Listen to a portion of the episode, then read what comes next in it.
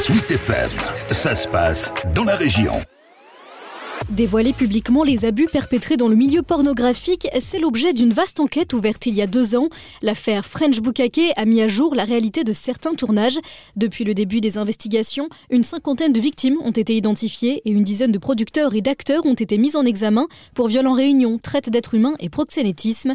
Ces révélations ont choqué l'actrice et productrice Nikita Bellucci, à la tête d'un club pour adultes à Rouen. Elle estime elle-même avoir été victime de violences sexuelles lors d'un tournage en 2012.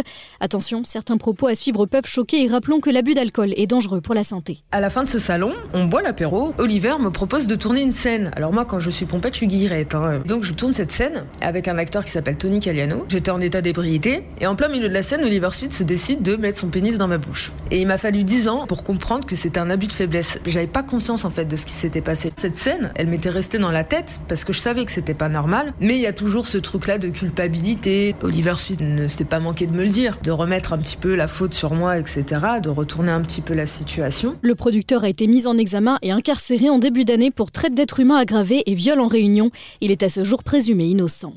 Le mois dernier, une mission d'information du Sénat a entendu les producteurs de films pornographiques Dorcel et Jackie et Michel, car de jeunes actrices ont dénoncé avoir subi des violences sexuelles et des pratiques sexuelles non consenties durant les tournages.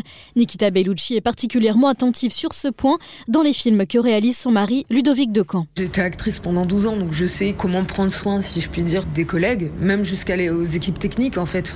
On est tous des êtres humains, donc ça me semble normal qu'on ait à manger sur le set. Moi, il m'arrivait par exemple sur des sets d'arriver et de leur dire est-ce qu'on peut manger quelque chose? Bah tiens, t'as des chips et du coca. Où il n'y a pas de toilette, euh, il n'y a rien pour se laver. Donc voilà, on essaye de mettre euh, des bonnes conditions de tournage pour tout le monde, que tout le monde se sente bien.